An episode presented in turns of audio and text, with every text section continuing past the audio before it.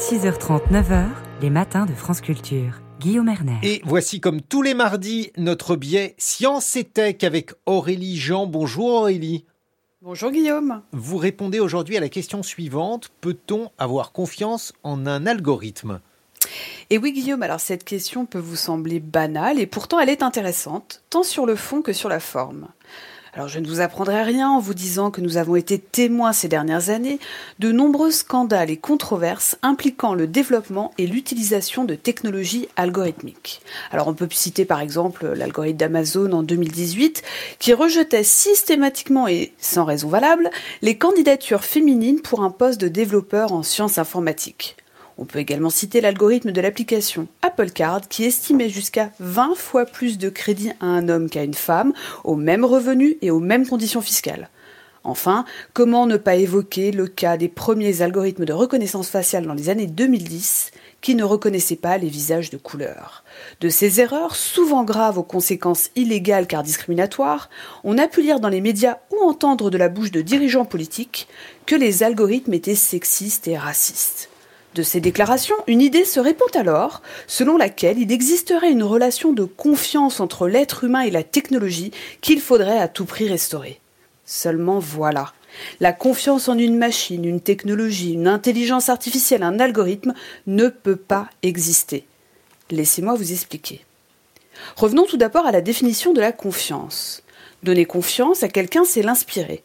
Et avoir confiance en quelqu'un, c'est lui confier notre choix, auquel il détient alors une part de responsabilité dans sa traduction et son exécution. Mais alors si je suis votre définition, Aurélie Jean, la confiance ne s'appliquerait pas à un algorithme? Et oui, Guillaume, absolument. Et tout simplement parce qu'un algorithme n'est ni une personne physique comme vous et moi, euh, ni une personne morale comme France Culture ou Radio France, par exemple. L'algorithme ne peut alors pas avoir de responsabilité légale ou morale vis-à-vis des réponses qu'il génère ou des actions qu'il exécute. On comprend alors qu'affirmer qu'un algorithme est raciste ou sexiste n'a aucun sens, et qu'il n'est donc pas coupable des nombreux scandales et controverses évoqués au début de cette chronique. Affirmer avoir confiance ou ne pas avoir confiance en un algorithme est alors une sorte d'absurdité.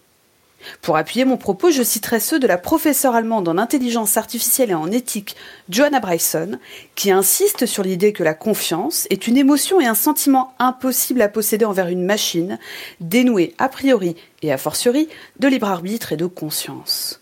Bon, mais alors, si l'algorithme n'est pas coupable de ces scandales et controverses, qui peut l'être? Eh bien, c'est une excellente question, Guillaume, qui est d'ailleurs celle qui doit être posée pour enfin sortir de cette idée qu'il faudrait avoir confiance en ces machines.